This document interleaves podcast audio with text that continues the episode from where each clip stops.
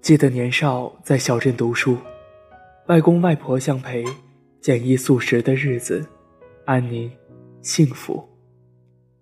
每至春暖，便去山间采剥野笋、山蕨，过来外婆用井水洗净，生了柴火，炒上一大盘。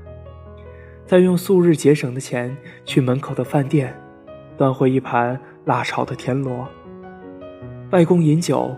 重复的讲述那些遥远的故事。外婆坐于一旁煮茶，看着我与哥哥吃着美味，笑容满目。